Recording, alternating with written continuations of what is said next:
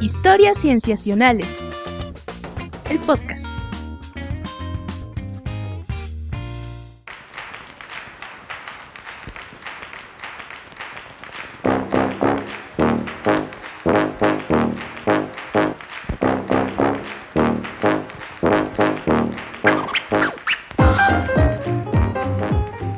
Bienvenidos a Historias Cienciacionales. Estamos de nuevo con ustedes, eh, grabando desde ubicaciones desconocidas, pero con mucho gusto por estar una vez más hablando de lo que nos atrae y nos fascina de la ciencia. Estamos con ustedes, chicos, por favor, preséntense. Eh, supongo que yo primero. Hola. Bueno, por favor. Soy Sofía, ¿cómo están todos? Hola, ¿qué tal? Yo soy Rodrigo Pacheco. ¿Cómo están? Yo me llamo Víctor Hernández y pues estamos contentos de grabar una vez más. Vamos a ver qué, qué tan interesante nos trajo estas últimas semanas. ¿Qué tal? ¿Qué dicen? ¿Estuvo interesante o no? Sí, hay. Hay, hay tela de dónde cortar, hay cosas que hablar. Em, y si les parece, podemos empezar de una vez. Adelante. Muy bien, entonces vamos a la primera nota.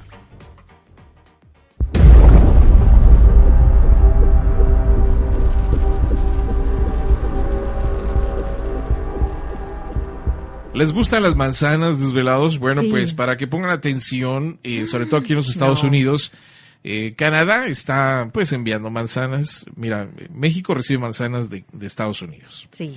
Estados Unidos recibe manzanas de Canadá. Oh. Entonces, estas manzanas canadienses, pues es un pequeño experimento que están haciendo los granjeros en Canadá de las manzanas genéticamente modificadas y las están enviando a los Estados Unidos para ver cómo reacciona la gente. ¿no?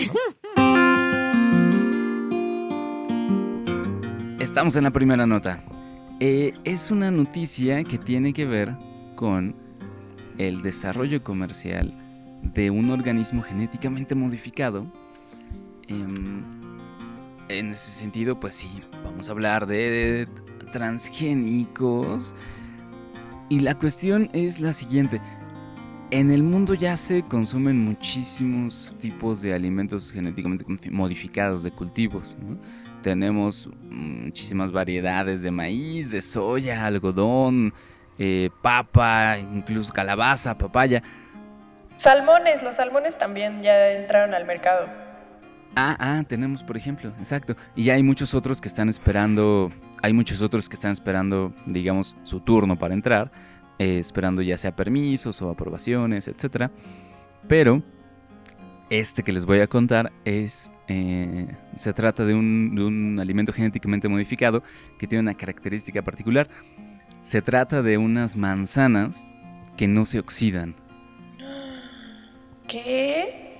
¿Cómo? To- Exacto, to- bueno, to- todos conocemos, partimos una manzanita, están los amigos, hacemos rebanadas de manzana, están ahí y se tienen que comer rápido, porque si no, pues se hacen cafés.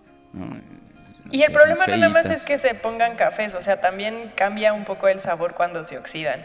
Sí, ¿Tú claro. crees? ¿Tú crees que cambia el sabor? Bueno, sí, ¿no? Un sí, poco. como que, bueno, ahorita no podría decir, pero a veces, bueno, me parece que se ponen un poco más dulces o amargas. Aguaditas, ¿no? Ajá. Más suaves a veces. Sí, que ya se- como que todo esto que tiene apetecible desaparece.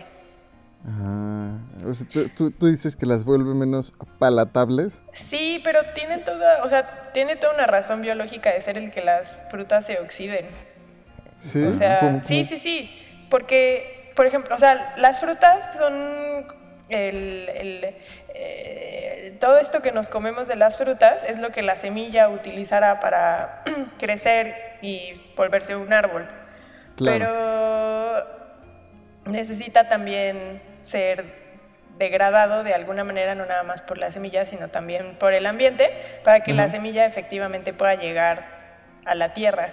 Y entonces el que se oxiden hace que la manzana, bueno, que la fruta, en este caso la manzana, se degrade de forma rápida y entonces la semilla pueda llegar a la tierra. Claro. Lo que ocurre con esta manzana exactamente es que tarda, eh, si se deja así eh, al aire y digamos no se está descomponiendo, eh, se tardaría tres semanas en oxidarse. Oh, como hamburguesa de McDonald's. Ah, que no dudes igual que empiecen a venderla también en cadenas grandes, pero a ver, eh, va, va un poquito los detalles de todo. Em, lo que dice Sof es, tiene que ver precisamente con, con lo que está ocurriendo en estas manzanas. Estas manzanas fueron desarrolladas por una compañía que se llama Okanagan Specialty Fruits, que es una compañía canadiense y lleva pues un poquito más de casi 15 años desarrollando este cultivo. Eh, porque bueno, claro, o sea, los, las manzanas pues crecen en árboles, entonces pues por lo menos había que esperar que tuvieran árboles para poder em, tener las primeras cosechas, además de todo el proceso de que les aprobaran em, de que les aprobaran el alimento genéticamente modificado en los mercados donde lo querían vender. En particular se va a vender en Estados Unidos, en la zona del, del, eh, medio oeste, ¿no? los estados del centro. Em, y tiene, bueno, una cosa notable de esto es que la mayoría, la gran mayoría de los organismos genéticamente modificados que se están vendiendo como alimento tienen mm, alteraciones que están destinadas a la a sus características de cultivo, ¿no? Digamos que son cosas convenientes para los agricultores no son cosas que tal vez le interesen tanto al consumidor. claro. Pero en este caso está ligado completamente al consumidor. ¿Tú consideras? sí, porque, porque lo que pasa es que no se oxida, ¿no? Es decir, un agricultor que sembrara manzanas, pues sembrar, la sembraría exactamente de la misma forma eh, y a quien le interesa que no estén oxidándose cuando se cortan y están expuestas al aire, pues es a los consumidores. Claro, aunque también nos reduciría, bueno, no sé, porque podría ayudar también al transporte, pero me parece que en este caso es simplemente para que nos la veamos bonita, ¿no? No, y además, eh, aquí va la cuestión, o sea, eh, sí la podríamos considerar un poquito como la no sé, como la epítome de la, del consumismo, porque están pensadas para que no se oxiden, para que se puedan vender en rebanadas. Ay, no manches. De verdad. O sea, bueno, quizás no es exactamente para venderlas en rebanadas. Pero sí, así es como las voy así es como las van a comercializar en un principio, ¿no? En bolsitas, en rebanadas, y entonces van a estar ahí aguantando y no se van a oxidar, y así las van a, a publicitar, así las van a anunciar. Tú, lo que me acabas de decir me hizo hacer un facepalm involuntario. Que la humanidad merecemos extinguirnos lo más pronto posible. ¡Qué horror! No puede ser. O sea, el principal motivo que, que los ha llevado a generar toda esta regulación en una manzana modificada es para que la puedan vender en pedacitos. Pues parece ser. Aparte, tengo entendido que esta compañía, Okanagan, o sea, lo que estamos, de lo que estamos hablando, se mueven millones y millones de dólares, porque... Sí, no, claro. Pues, porque es una industria gigantesca y el primero que lo logre, que es esta compañía, pues se va a llevar un pedazote de mercado, ¿no? Porque queramos o no, o por algo hay frutas lindas y todo el tiempo se está tirando la comida que sobra, ¿no? En ciertos supermercados. Porque nos gusta lo bonito. Y según yo, también son ellos los que ya hicieron la modificación del salmón. O sea, es que lo que sucedió es que también una empresa canadiense modificó genéticamente al salmón para que fuera mucho más grande. Y Estados Unidos fue, la FDA fue quien se los aprobó. O sea, lo mismito que hicieron ahora con la manzana, que fueron los canadienses los que lo hicieron y luego se lo aprueba Estados Unidos. Entonces, en realidad, creo que más bien, o sea, Probablemente sea interesante también esta nota, no nada más porque somos una horrible especie, sino también porque igual y si se logra ya con la manzana lo pueden extrapolar a otras frutas, ¿no? Claro.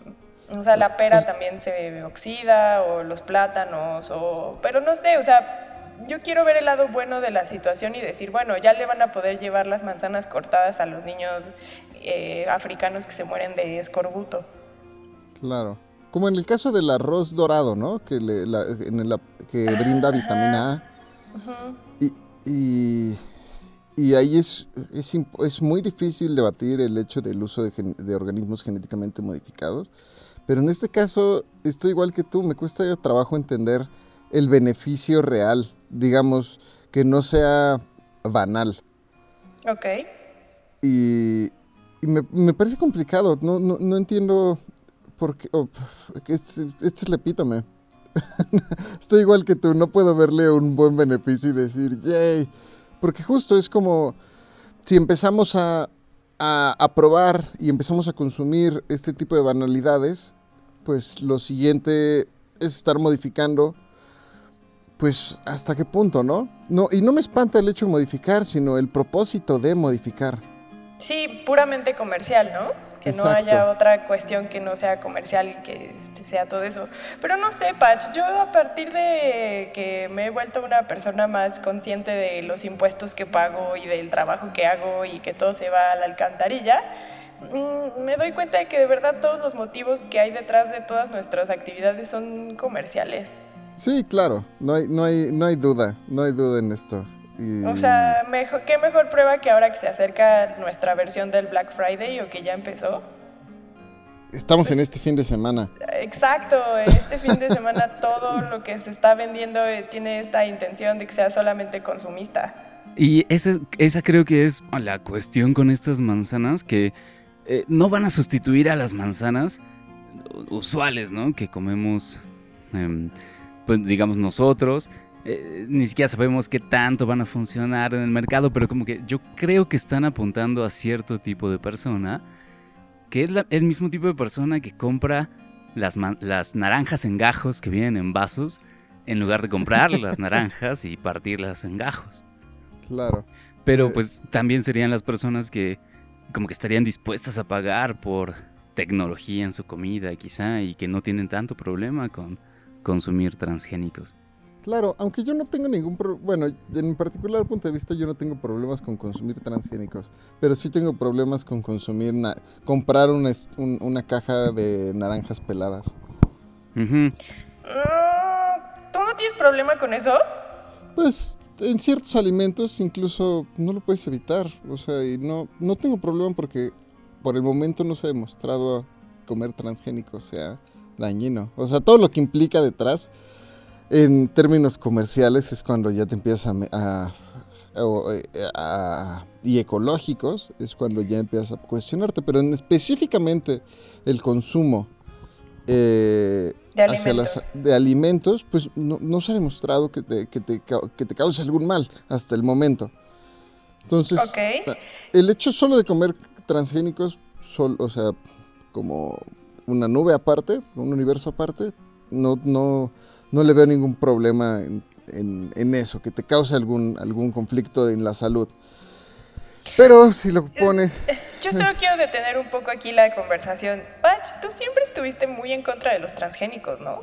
Sí, sí, pero más bien he sido muy gris al respecto, Sofía. Ah, yo, yo, pensaba que sí estabas como totalmente en contra. No, no, soy, soy un gris, soy, soy, ah. muy gris. Porque iba a aplaudir esta, este cambio que tienes de ya estar empezando a adoptar, no tanto porque sea bueno que lo adoptes, sino más bien porque tienes esta capacidad de que la evidencia sea la que te haga modificar tu concepción y no y no tus sentimientos y emociones. Ah, claro. Bueno, hay parte de ello, pero, pero sí, eh, siempre los he tratado como algo gris, porque incluso no todos los transgénicos se pueden tratar igual, ¿no? Porque por eso mismo ponía el ejemplo del arroz dorado. Y si lo comparas con estas manzanas, son completamente, estamos hablando de un tema completamente distinto. ¿Por qué? En términos de propósito. En términos de propósito. Exacto. Ok. Sí, porque además, como tú, como tú decías, Sofía, al principio, eh, em, el hecho de haberles quitado esta capacidad de oxidarse, que mm, quizá sea, sea, bueno aclarar que lo que hacen es inactivar la expresión de una enzima, eh, la polifenol oxidasa se llama, em, entonces le resta capacidad a la fruta de degradarse, pero además parece que la polifenol oxidasa pues podría tener algunas ventajas antioxidantes en la dieta, eh, por ahí algunos estudios, mm, así que no la hace más nutritiva. O sea, punto que no, pierde muchos de sus otros eh, de sus otros compuestos químicos nutricionales, pero al menos ese sí. Lo único, eh, o sea, digamos que el, la- el único rasgo que tiene es un rasgo estético. Qué mal. De verdad me siento muy decepcionada. Claro, porque adem- además, eh, pensando en esta gran polémica que son los transgénicos, una de las grandes, eh, uno de los grandes ar- argumentos a favor es que pueden ayudar a terminar el hambre en el mundo. Ay, pero siempre usan eso de bandera. Exacto, y uno ve este tipo de desarrollos, ¿no? manzanas que no se oxidan, y pues uno se pregunta, ok, ¿cómo vas a terminar el hambre en el mundo con eso, no? O sea, ¿realmente es necesario hacer este alimento en A particular? mí solo me gustaría decir, hablando justo de que, o sea, esa es la promesa de los transgénicos. El año pasado salió un estudio donde realizaron un metaanálisis con más de 900 artículos, en donde reportaban los beneficios o, qué, nos traía, las, las características de los transgénicos hoy en día, cómo estaban, y no reportaban que nos, nos trajeran un mayor, una mayor cosecha. Eso solo es importante notar en comparación con nuestros cultivos tradicionales. Ok. Exacto. Sí, te- digamos, nos metemos a hablar que se trata más un tema como que de distribución de los alimentos, en cuestiones de, de comercio entre naciones. Y también de cómo los aprovechamos, porque también se desecha muchísima cantidad de alimentos. O sea, y ahora imagínate, eh, yo, yo sí veo en mi cabeza personas comprando estas manzanas en, eh, en rodajas y luego pues metiéndolas a su refri y, olvidándolas ahí. Y luego, después de un mes, diciendo, ay, aquí estaban las manzanas transgénicas. Y, y- y- y no están oxidadas, pero pues ya están feitas. Y las tiran. No están entonces- oxidadas, paps. y entonces esos 15 años, o, o sea, pero igual, después de 15 años de trabajo, al final la gente las compra, las olvida en su refri y las tira. Sí, Ah, claro. Pues como como- la vida misma, este, es una metáfora.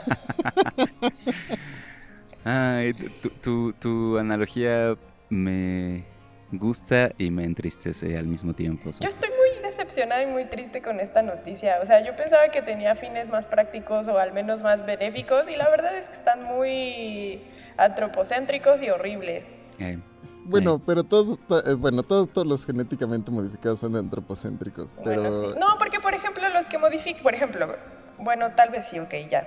O sea, iba a decir que, por ejemplo, no, iba a decir que los mosquitos que están buscando que se modifiquen genéticamente para que ya no, contam- ya no se contaminen de parásitos que eventualmente llegan a los humanos, y entonces ahí fue cuando dije, bueno, ok, sí, porque se Todo humano. para que no infecten a los humanos.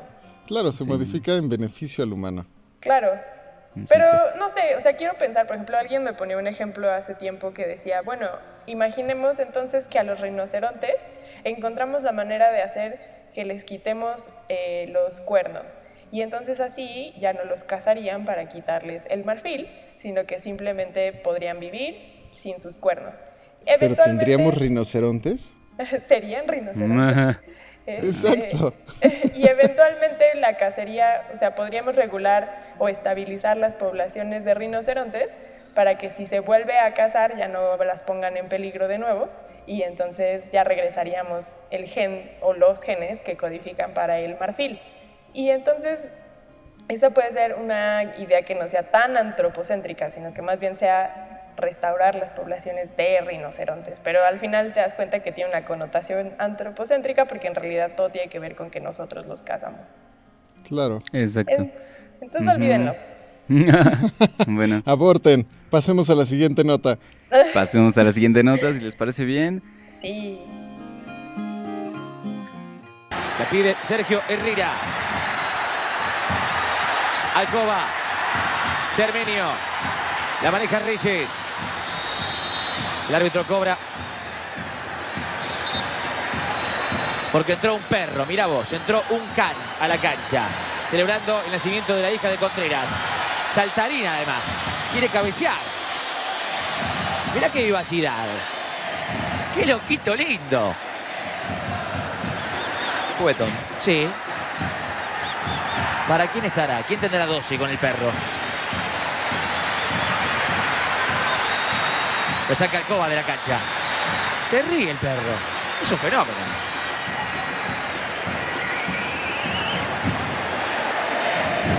Usted me entendió, ¿no? Por supuesto que sí. Es una broma. Yo también me río, mire. Pero estaba contento ese perro. Claro que sí. Muy, ¡Qué felicidad! muy juguetón.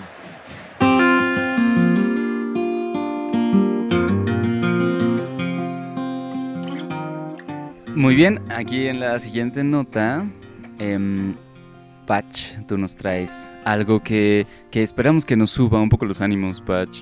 ¿A quién no le va a subir los ánimos, perritos? En esta Uy. ocasión voy a... eh, eh, salió un estudio muy bonito en donde unos científicos identificaron que el te- pues, tener un perro te reduce el riesgo de tener enfermedades cardiovasculares en un 36%. Y es muchísimo. ¿A quién no le gustan los perritos y reducir su- sus enfermedades cardiovasculares? De morir. De morir. Bueno, si lo pones así, no debe quedar gente fuera de ese conjunto.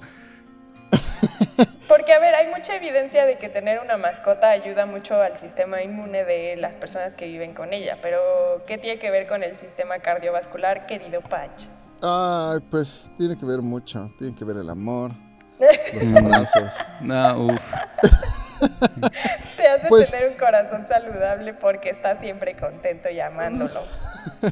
Pues hay algo de eso, porque re- el, el estudio es, me gustó bastante. En realidad, al principio uno se mete a estos estudios a leerlos porque llaman la atención y suena como a clickbait. De estar, suena muy llamativa la noticia y normalmente, ah, bueno, en mi experiencia, te metes a leerlos y tienen una N de 12 personas, estudiantes universitarios, ¿no? Es decir, Es- la, la cantidad de, de- de individuos Ajá, mm, la cantidad de individuos analizados siempre es muy baja y siempre está muy sesgada a, a- a las uni- a- a universitarios, pero esto es porque normalmente quienes el- la- el- los, recursos, los recursos humanos disponibles al alcance de los investigadores muchas veces son los mismos universitarios.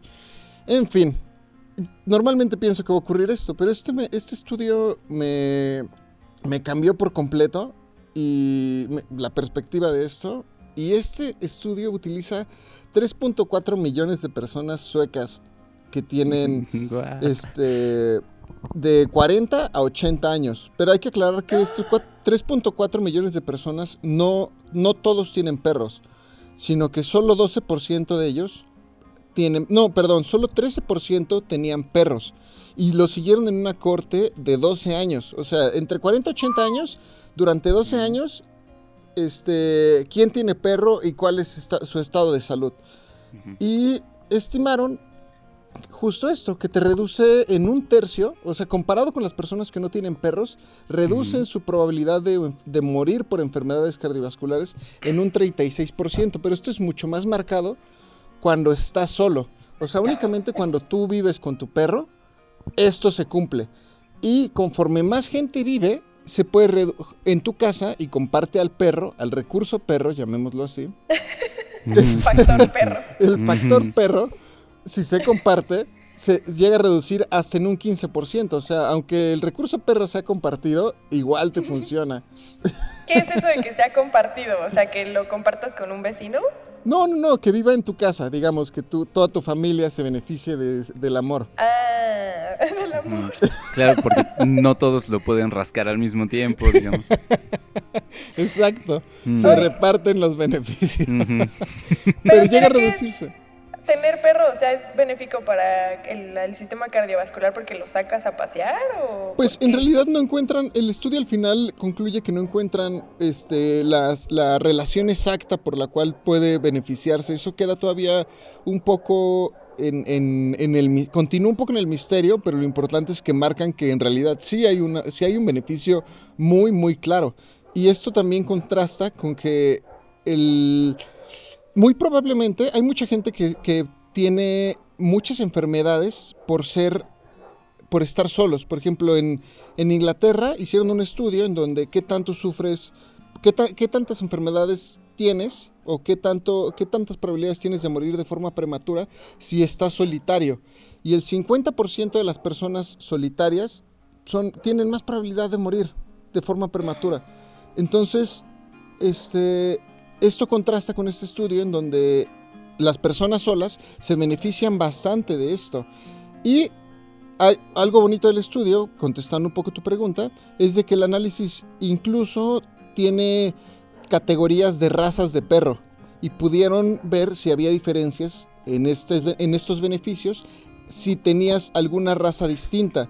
Y los mayores beneficios se encontraron en razas que fueron eh, criadas o, domesticadas, no, perdón, creadas más bien, para, para cazar. O sea, por ejemplo, como el Golden ah. Retriever, el mm. Terrier, todos estos perros que son de cacería, sus dueños, sus familias reportan un, este, un incremento mucho mayor que otros perros. Y esto es como la hipótesis de los investigadores es que muy probablemente los obligan a salir los perros, les piden ejercicio y esto los obliga a hacer al menos un poco de ejercicio. También recordemos que tan solo 15, caminar 15 minutos en la calle aumenta considerablemente tu salud. Entonces... 15 minutos diarios. 15 minutos diarios, claro. Ajá, diarios. O, o gente que no tiene el... Por ejemplo, estudios que han comparado la salud de gente con, que usa el automóvil y el transporte público. La gente que usa el transporte público se reporta mucho más salud, pero porque tienen que caminar y aunque sea un poco, aunque sea poco lo que caminan, los, este, los beneficia. Esto ya es un poco de mi cosecha y de, de, las, cosas que, las cosas que he leído al respecto, pero me parece que va por ahí. Me parece que, que está relacionado a, la, al, a caminar y a experimentar el exterior. Y a, los que tienen perros o hemos tenido perros sabemos bien que 15, o sea, que tener un perro no es nada más caminar con él 15 minutos al día. en realidad te puede llevar, sumando todo el tiempo, puede llevarte hasta una hora, hora y media estar con él al día caminando. Sí, y eso en perros, en perros con baja energía, ¿no? Porque si tienes perros que necesitan correr mucho para cansarse, tienes que estar más tiempo afuera. Sí, sí, exacto y los fines de semana los llevas a los bosques o a un parque. O sea, en realidad es mucho tiempo el que se le tiene que dar a un perro para que haya actividad física de ambos. Claro, y te das cuenta que tener el beneficio de tener un perro, pues yo no, no, tengo idea de lo que voy a decir, hasta qué grado, pero ¿qué tanto reduce tus gastos en salud en un futuro? Mm. Sí, todo, todo lo que se haga en vida, podría decir así, joven, o sea, todo abona para tu vejez. Y a mí lo que me llama mucho la atención es que este estudio del que nos hablas, Pach, se haya hecho en personas de 40 a 80 años, ¿verdad? Claro, sí, es Sí, se, se lo hicieron en personas de 40 a 80 años porque justo en esa edad es cuando empiezan a padecer enfermedades cardiovasculares. Mm. Y si tú metes niños, niños, más niños, ¿eh? Niños de 30 años este, personas debajo de 40 años, em, puedes sesgar tu estudio porque incluso tienes, puedes tener una corte gigantesca y tu estudio o tus modelos se van a sesgar a, entender otras cosas. Entonces por eso se limitaron a cuando empieza el, a cuando empiezan los, los, problemas, que es durante este periodo de 40 a 80. Y algo que me parece increíble que cabe recalcar del estudio, que esto es fuera, de, fuera completamente de lo que reportaron, es que en sus métodos utilizan puras bases de datos eh, públicas. De salud pública. De salud pública. Utilizan los números como el, el número de identificación nacional de los suecos para para reportar la edad, para eh, reportar algunos tipos de enfermedades y utilizan, yo no sabía, pero los obligan a reportar a sus perros, a registrarlos en, ah. el panel de agricultura sueco.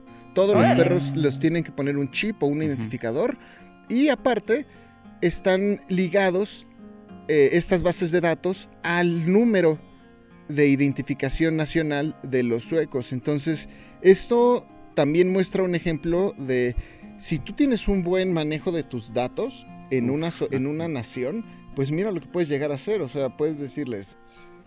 Encontrar correlaciones. Yo lo que haría con este estudio es simplemente decir, a partir de ahora, todo ciudadano tiene que tener un perrito. Ah.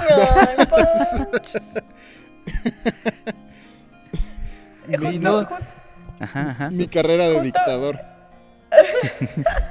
es que justo, bueno, yo ya después cuando yo hable de mi nota, les quería recomendar un libro, pero ya que sea hasta el momento les hablaré del libro, pero es que hay muchos estudios que fue lo que platiqué al principio de la participación de Patch. Hay muchos estudios que demuestran que tener un perro en la casa o un gato, el chiste es que sea un animal peludo, eh, al que se le pueda, no, pero al que pueda salir, al que pueda salir de la casa, eh, es muy bueno sobre todo para cuando la familia tiene niños, porque está en constante, lo que hace es como un detonador de un sistema inmunológico sano. Entonces el que el perro salga al patio y regrese, trae en su pelo como una información de todo lo que hay fuera y entonces eso le dice al sistema inmune de los habitantes de la casa a lo que, a lo que se pueden llegar a enfrentar en el ambiente y está, es una manera como de estar mm, como teniendo actualizado el sistema inmune de las personas que viven con ese animal. Es cierto, de hecho hay, hay un nombre para eso y se llama la hipótesis de la higiene. Ok, no lo sabía. Sí, y, se, o sea, el hecho de tener un perro, o sea, justo esta misma persona reportó que el hecho de tener un perro reduce en niños el riesgo de asma en un 15%. Exacto. Sí, se ha visto que el asma se reduce muchísimo y las, eh, ay, ¿cómo se llaman cuando eres? Las alergias. Las alergias también se reducen muchísimo porque el sistema inmune está en contacto íntimo con el ambiente a través de esta mascota. Sí, sí, sí. Y hay otro efecto también conocido de las mascotas, eh, que es que el, mero hecho de acariciarlas, de como que estar haciéndoles mm. cariñitos, hace que liberes oxitocina, que es una hormona que, bueno, tiene muchas, muchos roles en la fisiología del cuerpo, eh, pero en general es benéfico, pues, o sea, un poquito de una sesión de cariño, digamos, con tu perro, pues ya solamente eso te da ahí algunos beneficios igual. sí, sí, sí. Ah, perritos. que tú tienes uno, ¿verdad, Patch? Que rescataste hace considerablemente poco. Sí, tiene 11 meses y sí, vale la pena decir que adopten y no compren. No sean así. Ah, sí, bueno. No sean de esos. También, bueno, Vic y yo también tenemos un perro adoptado cada quien, ¿verdad? Eh, incluso Gerundio, mi perro, ha aparecido en algunos episodios de Cienciacionales. Sí. sí, es cierto. Así que no es enteramente desconocido para la audiencia. Este, mm, para solo la audiencia conocedora, porque igual y si alguien se va uniendo apenas, puede buscar a los episodios con Gerundio. Exacto, sí. Eh, son, los únicos algunos con de los perros, primeros. Sí, tienen que ver con, con el, el, origen de los perros. Eh, ¿Y cómo se llama tu perro, Patch? Se llama Vika. Y claro, también pueden, pueden encontrar, también aprovechar para que escuchen los otros episodios acerca del origen de los perros. Por Exactamente. también es súper interesante. Em, ¿Qué más, amigos, acerca de esta nota? Pues, pues nada, solo abrazarlos, vivir con perro y adoptar. ¿O qué? Mm, pues sí. ¿Jalan o se pandean? sí, bueno, siempre y cuando podamos hacer esto que, es, que es lo que nos da beneficios, ¿no? O sea, cuidarlo y dedicarle tiempo para que sea feliz también. Muy bien, pues pasemos a la tercera y principal nota. Eh, vamos para allá.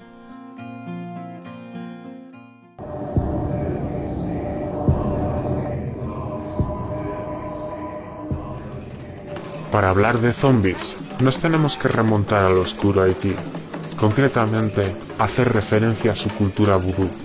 El vudú es una religión procedente de África y llevada a Haití por los esclavos.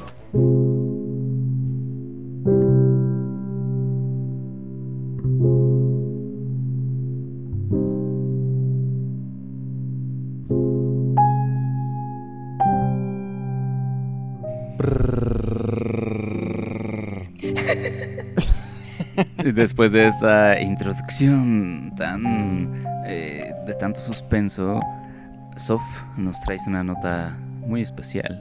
Sí, es sobre eh, un hongo que parasita hormigas y muchos medios de comunicación han titulado, o bueno, en realidad también en la jerga científica, cuando un organismo microscópico eh, infecta a otro, que no necesariamente tiene que ser microscópico, y mm. toma la voluntad de este hospedero, los llamamos zombies. Y yo antes de comenzar el programa les decía que me causaba un poco de conflicto porque para mí la definición de zombie es alguien que tiene vida después de la muerte, pero Vic en su enorme sabiduría complementó mi información. Yo, yo lo que decía es que eh, está como que la definición original de zombie que viene de, de las culturas afroantillanas y en, las que se entiende que zombie es una persona que ha perdido su voluntad, eh, principalmente digamos que ha, cedido su voluntad al control de, de, alguien más. En este caso eran como los, los practicantes de la magia negra vudú que, hacían estos rituales y entonces tomaban control de una persona y, la, mandaban a hacer cosas o a cometer crímenes, etc. Y entonces esa era como la, definición más original de zombie. Ya después con las películas de George Romero, de La Noche de los Muertos Vivientes, etc., es que empezamos a conocer más a los zombies como efectivamente, bien dice Sof, estas criaturas que regresan de la muerte. Exacto, entonces ya dicho esto, nos quedamos más tranquilos con nuestra definición de que a estos parásitos efectivamente se les conozca como zombies. Exactamente, y, además, bueno, también son casos eh, de los que hemos hablado antes acá en el podcast, muy, muy en los primeros episodios, hablamos exactamente de esas, de esos hongos que controlan el, el comportamiento de otros seres. Pero es una cosa pues muy sorprendente porque un hongo no es un animal, no es una planta, eh, pues es un organismo multicelular que va, creciendo encima de otros, va eh, degradando la materia sobre la que va creciendo, pero ¿cómo es que logra entonces controlar un comportamiento? Claro, a mí me fascina justo en el de los de, estos hongos es que los llevan, o sea, obligan a su, a, al hospedero a llevarlo a lugares en donde las condiciones son óptimas. Y eso me parece fascinante. ¿Cómo, cómo, cómo logran infectar estas cosas y dirigirlo de tal forma tan magistral? Sof, resuélvenos. no, es que, eh, o sea, eso que toca Patch me parece a mí también que es como la pregunta eh, clave de todos estos estudios. Pero bueno, primero déjenme describirles la situación y ya después ahondamos en estas cuestiones evolutivas. Eh, fíjense que fueron un grupo de investigadores de varios departamentos de la Universidad Estatal de Pensilvania que encontraron que el parásito fungal, o sea, un hongo Ophiocordyceps unilateralis, infectaba a un tipo de hormiga en específico, sobre, es la hormiga carpintera, que pertenece a la especie de Camponotus castaneus, perdón. Bueno, esta especie de hormiga. Y estos dos organismos viven en la selva brasileña. Lo que ellos describieron es que eh, lo que sucede es que el parásito infecta a la hormiga y una vez que la hormiga ya está, su voluntad está deshecha y el hongo ha tomado control totalmente de ella, la hormiga lo que hace es que sube a una planta, se cuelga, bueno, se agarra firmemente con su mandíbula de la vena central de la hoja, de alguna de las hojas que haya en esta planta, se queda colgada debajo de la hoja y se espera hasta que el hongo empieza a sacar todas sus esporas a través de su cabeza. Y lo, lo que les pareció interesante es que por lo general estas hormigas se suben a plantas que están encima del hormiguero. Y entonces esto hace que como la planta, perdón, como la hormiga está colgada sobre el hormiguero, las esporas del hongo empiezan a caer sobre otras hormigas que están debajo. Y entonces esto hace que se infecten otras hormigas y el ciclo se mantenga constante, que el mm. hongo pueda sobrevivir de esta manera. Eh, lo interesante de este estudio, o sea, ya hay, muchos estudios, como dijo Vicky, que se han hecho con hongos que parasitan hormigas. Y no solamente eso, o sea, por ejemplo, se sabe que el Toxoplasma gondii eh, lo que hace es que eh, los ratones le pierdan el miedo a los gatos y entonces se metan, bueno, los, los em, los ratones puedan ser cazados por los ratones, perdón, por los gatos, y entonces los gatos se los coman, el parásito Toxoplasma gondii infecte al gato y ahí termine su ciclo de vida. Entonces ya sí, claro, los ejemplos de parásitos cambiando conductas animales es eh, el campo es fascinante, es toda una rama, ¿no? Sí, sí, sí, o los tripanosomas que cambian la composición salivaria de las, de las moscas tsetse y entonces también allí terminan el ciclo de vida. Entonces, en realidad, este, esta relación de hospederos, organismos que infectan y que quitan la voluntad del hospedero está bien estudiada, pero en este caso de esta mosca, perdón, de esta hormiga y del hongo, les llamó particularmente la atención porque eh, en realidad lo que ellos querían ver es cómo los hongos actúan como una comunidad y no tanto como, eh, como, sí, como organismos eh, aislados o individuales. Lo que hicieron entonces es que una em, investigadora, Maridel Fredericks, se puso a cortar a las hormigas infectadas. ¿Qué significa cortar? Que cortaba así en juliana, como cortamos las verduras, en pedazos de 50 nanómetros de ancho. Mm. Esto es una milésima parte de un cabello nuestro. O sea, eran pedazos súper chiquitos de las hormigas. Y entonces lo que hacía es que escaneaba cada una de, estas, eh, de estos pedazos de hormiga. Rebanaditas. Exacto, y generaba modelos tridimensionales.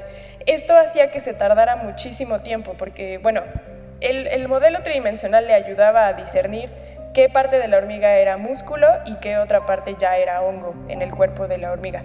Pero se tardaba mucho. Trabajar solamente un músculo le tomó tres meses. oye, oye, pero tengo que detenerte ahí, tengo que hacerte una pregunta. ¿Cómo que si es músculo o si es hongo? O sea, ¿lo sustituye o algo así? ¿O, por qué tenía que ver esto? Ok, entonces me voy a saltar. Lo que sucede es que... No, no, no, no, no. Lo que sucede es que una hormiga es infectada por eh, las esporas del hongo. Entonces estas esporas eh, ya dentro del cuerpo de la hormiga se convierten en pequeñas células que empiezan a circular en el cuerpo de la hormiga. Sin embargo, después de pasado un tiempo, más o menos una semana, las partículas fungales empiezan a construir tubos, tubos entre ellos para comunicarse. Entonces empiezan a crear una pequeña microred dentro del cuerpo de la hormiga para compartir nutrientes. Y entonces lo que hacen es que empiezan a tomar el espacio que hay dentro de las, eh, entre las células musculares o dentro de las células musculares para construir toda esta red. Entonces el cuerpo de la hormiga se empieza a infestar del hongo y mm. empieza a perder masa muscular justo porque las células fungales empiezan a tomar terreno. Lo que les pareció interesante también, bueno, te digo, esta investigadora, Fredericks, se tardó muchísimo tiempo en modelar solamente un músculo, creo que fue de la pierna de la hormiga se tardó tres meses y entonces necesitó de la ayuda computacional, se unió con otro investigador, Danny Chen, quien él, eh, que tiene mucho conocimiento en eh, inteligencia artificial, con estos aparatos le ayudó a identificar qué era parte del músculo y cuál era parte del hongo. Y entonces generaron todo un mapa de lo que era la hormiga infectada. Esto es, de, que te digo, de la red fungal y de la red muscular de la hormiga. Y algo que les llamó mucho la atención es que el cerebro de la hormiga estaba intacto. Es ah, decir, lo, único que estaba infectado era todo el cuerpo de la hormiga menos el cerebro. El cerebro estaba intacto. Lo que ellos dicen en este estudio es que han visto que en otros organismos infectados el parásito crea estrategias para de alguna manera infectar el cerebro, pero no destruir las neuronas, porque si mm. destruyeran las neuronas no habría una manera de gobernar la voluntad del hospedero. claro, ni siquiera podría caminar, digamos. Exacto. Entonces, por ejemplo, encontraron que eh, un parásito de un pescado, bueno, de un pez, lo que hace es que crea una capa sobre el cerebro y de esa manera puede manipular el cerebro de este pez que es hospedero. Pero en el caso de estas arañas, de estas hormigas, ni siquiera se genera una capa o no hay una estrategia que gobierne directamente el cerebro. Entonces ellos se preguntaron qué era lo que sucedía y encontraron que en realidad lo que hace el hongo es liberar metabolitos que son los que influencian el cerebro de la hormiga. Entonces son los a través de químicos liberados al cerebro como gobiernan a la hormiga. Entonces con este estudio encontrar los resultados son esos dos. Uno que es un modelo en el que ven como un parásito crea una red de comunicación dentro del cuerpo del hospedero para que entonces a través de esta comunicación no nada más compartan nutrientes entre ellos, sino que decidan cuándo van a comenzar a atacar el cerebro Mm. y generar metabolitos para dominarlo. Y el segundo pues es este, que describieron un modelo en cómo a través de químicos liberados hacia el cerebro se puede dominar la voluntad de la hormiga. Otra cosa interesante, sí. Es muy interesante. Sí, sí, sí. Entonces, lo que hacen los, la- los hongos es que literalmente eh, es como si fuera un titiritero con una marioneta. Entonces, gobiernan los músculos de la hormiga para decirle tienes que caminar para acá, tienes que moverte para acá. Y entonces el control no nada más está en las neuronas musculares, sino también en las neuronas ce- cerebrales. Y entonces le dicen a la hormiga cuando ya es tiempo de cometer este suicidio, que se vaya a, unas, a hojas que estén siempre a una altura de 25 centímetros sobre, la, sobre el nivel de la tierra. O sea, es muy raro encontrar hormigas que estén colgando más arriba o más abajo de 25 exactitud. centímetros. Ajá, y también te digo esto, o sea, por lo general también son hojas que están sobre los hormigueros para que entonces este ciclo se pueda completar, para que las hormigas puedan seguir siendo infectadas por el hongo. Entonces, pues este estudio lo pueden encontrar eh, en la revista de, en la PNAS, y el- eh, mi amado Ed Young, quiero agregar eso, Por favor, platícanos quién es. Ed. ¿no? Ed Young es un comunicador de la ciencia que escribe recurrentemente para The Atlantic y la manera en cómo escribe a mí me parece fabulosa. Y de hecho también vengo a hacerles una recomendación de su más Ujú. reciente libro. Fantástico, sí, sí, sí. Publicó el año pasado un libro que se llama I Contain Multitudes, que es algo así como Yo contengo multitudes. Y en realidad, aunque el nombre no es muy apelable, eh, lo tomó de una cita. Y entonces esta cita de la literatura, no puedo recordar de quién es, lo que la cita dice es yo no puedo ser yo nada más, o sea, más bien yo estoy hecho de muchas cosas y entonces yo contengo multitudes. Y por eso se llama así el libro, porque es un libro sobre microbios y habla de nuestra relación tan íntima con ellos y hace todo un ensayo de cómo ha sido nuestro proceso evolutivo con los microbios y cómo ahora tenemos esta fobia por los microbios y en realidad lo benéficos que son. Y entonces habla de este estudio que se ha hecho con los perros o los gatos en las casas. Entonces es un libro que de verdad yo le pongo 10 de 10, es muy bueno, Mm. se los recomiendo ampliamente. Son increíbles, sobre todo porque no tiene mucho que empezamos a darnos cuenta de la biota intestinal, que no tiene más de 10 años esa rama, ¿no? Sí, y es súper apasionante, o sea, de verdad casi casi todas las enfermedades que tenemos están íntimamente relacionadas con nuestra microbiota y en realidad todo también viene dado no solo del ambiente en el que vivimos, sino la comida que nos metemos a la boca. Incluso los antojos se ha reportado que están dados por cierta biota. Sí, claro, totalmente, porque es eh, los nutrientes, los, los nutrimentos que tú eh, metes a tu cuerpo son los nutrimentos que también están haciendo crecer a ciertas poblaciones bacterianas. Entonces esas poblaciones bacterianas son las que te piden que los llenes de esos nutrimentos en específico. Si tú tienes una población muy grande que digiere fibra, por ejemplo, tu, tu microbiota te va a pedir que le des más fibra y entonces vas a comer más vegetales. De hormigas a es- de pasamos de hormigas a esclavos de bacterias. Exacto, entonces de No, alguna pero- manera nosotros también somos zombies de microbacterias. Bueno, exacto, exacto, a eso iba, que estamos hablando de una relación entre dos organismos eh, que, que- que- que modifica el comportamiento uno del otro a pesar de, pues, lo que el organismo anfitrión pueda o no querer hacer, ¿no? que es, que es extraño eso. A mí me llama mucho la atención, Sof, en lo que nos platicas, que el cerebro se mantenga intacto y que lo que reciba sean señales de afuera y entonces, eh, o sea, podemos decir que la hormiga no se entera que está siendo manipulada, no sé, o sea, como que, o, tal vez, bueno, no sabemos como qué grado de conciencia pueda tener una hormiga, pero es bien interesante que a partir de solamente una combinación de señales químicas, pues eh, siga instrucciones muy precisas. Sí, de hecho es muy interesante porque justo así Ed Young termina el artículo en The Atlantic. Lo que dice es, que efectivamente el hongo lo que hace es cortar la comunicación como de la voluntad de la hormiga con sus extremidades y entonces el hongo primero toma posesión de eso y ya después toma posesión del cerebro. Pero entonces lo que dice es que si esto, o sea, si esta hipótesis de los investigadores es correcta, lo que sucede es que la hormiga se vuelve una prisionera en su propio cuerpo, Mm. porque ella no se da cuenta de qué es lo que está sucediendo, ella solamente está siguiendo impulsos químicos.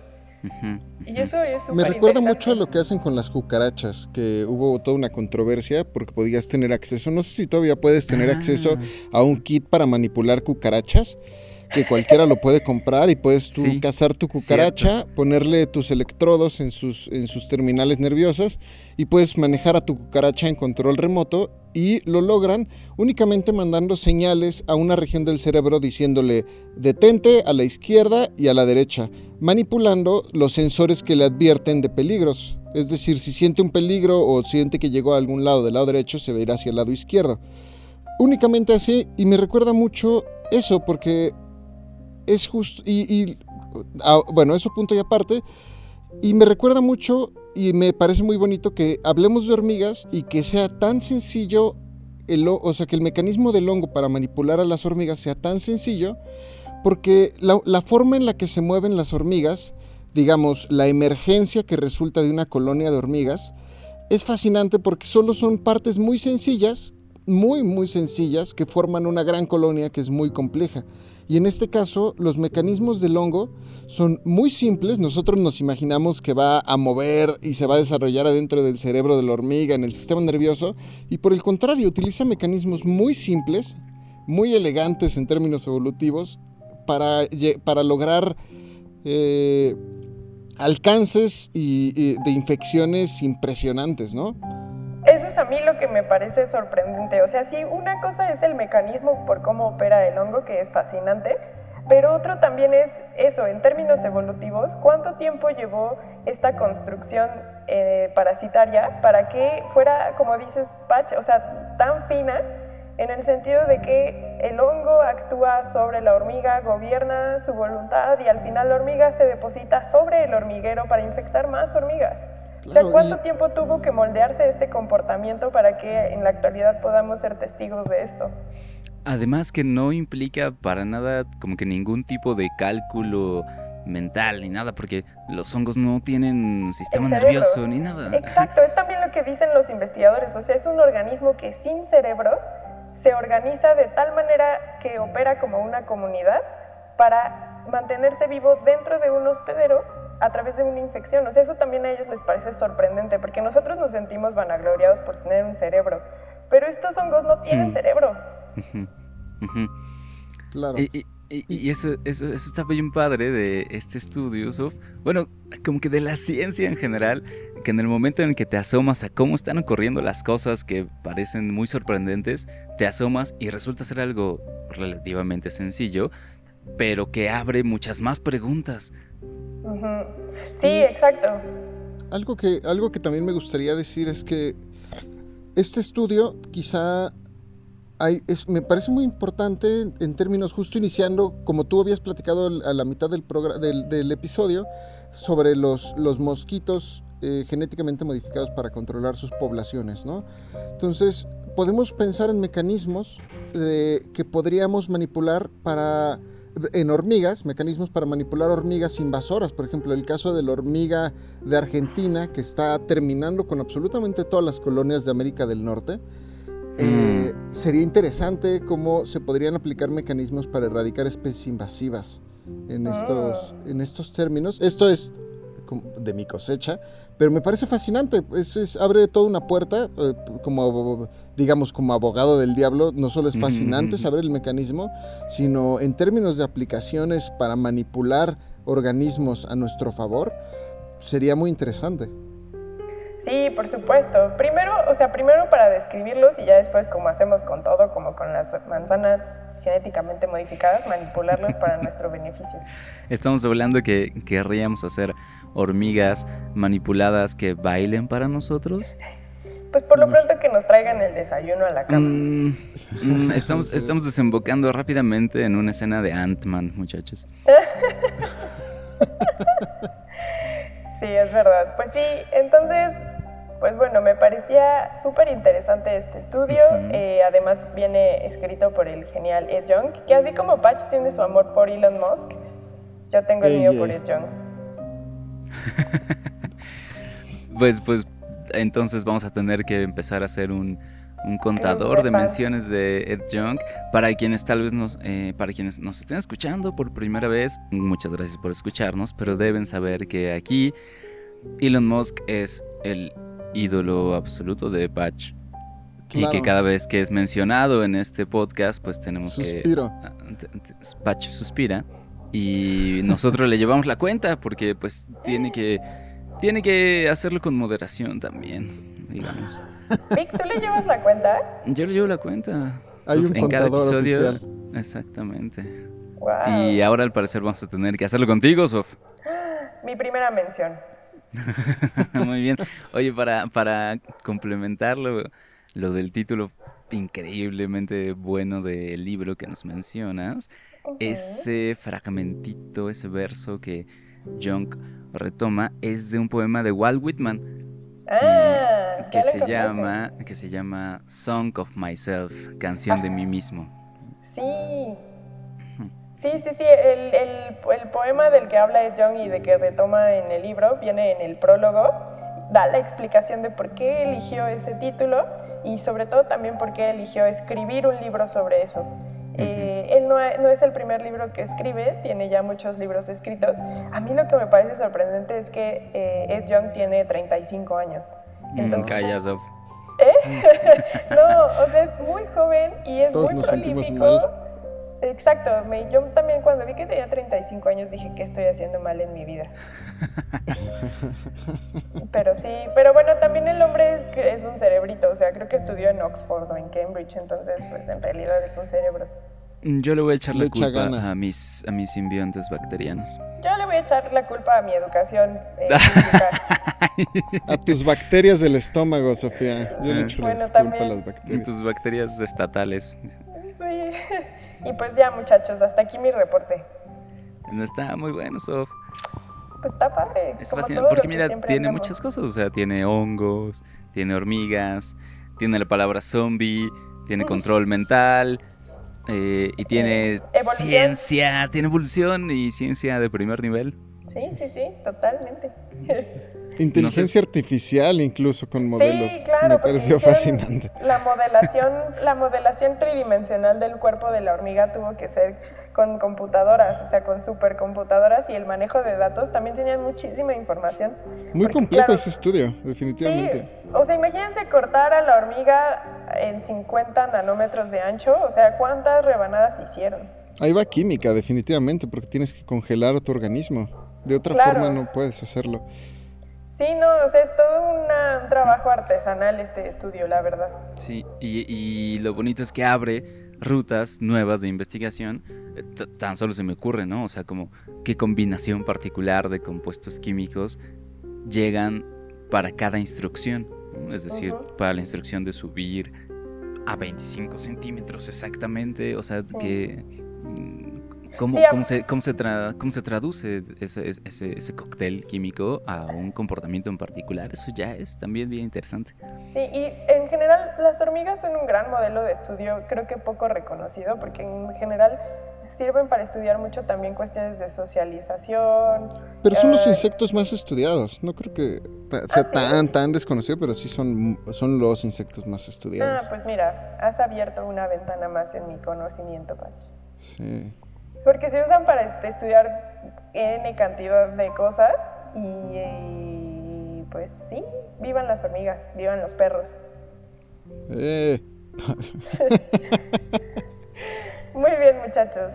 Perfecto, pues bueno, eh, con esto damos entonces por terminado este episodio. ¿Alguna otra cosa que quieran comentar? Nada, recuérdanos el nombre del libro, Sof. Se llama I Contain Multitudes. eh, tiene una portada bastante eh, brillante y llena de colores. ¿Crees que lo podemos Eh, conseguir en nuestra librería de la esquina?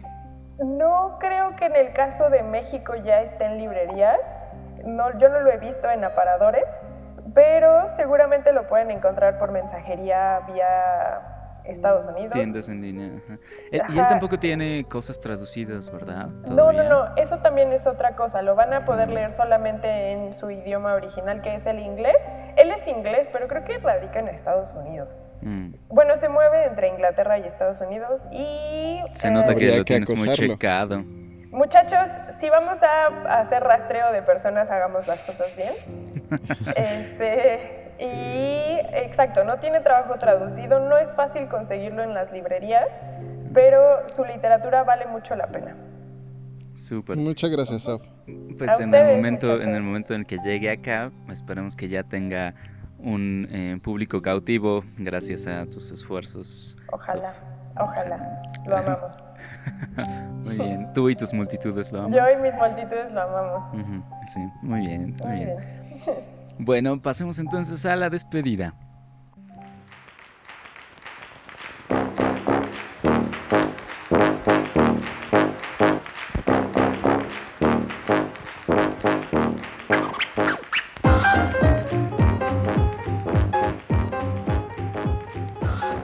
En esta última sección, bueno, vamos a decir nuestros métodos de contacto, amigos. ¿Dónde pueden encontrarnos, Patch?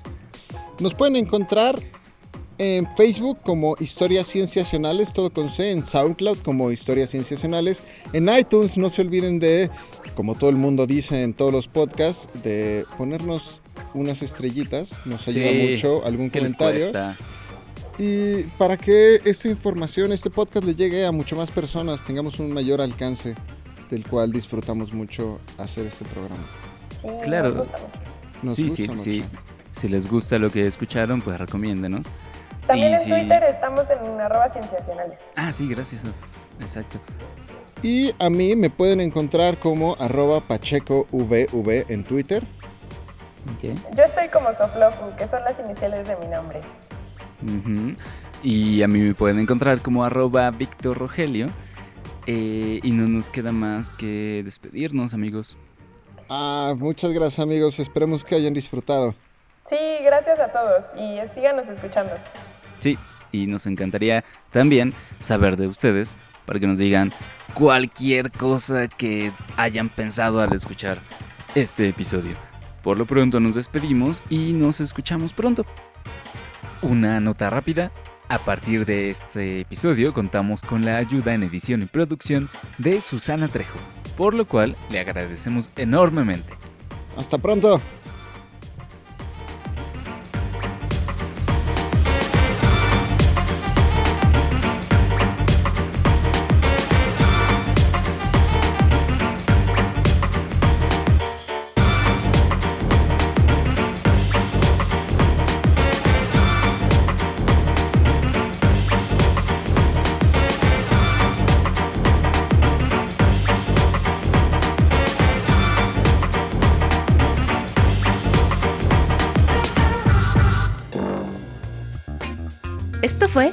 Historias Cienciacionales, el podcast.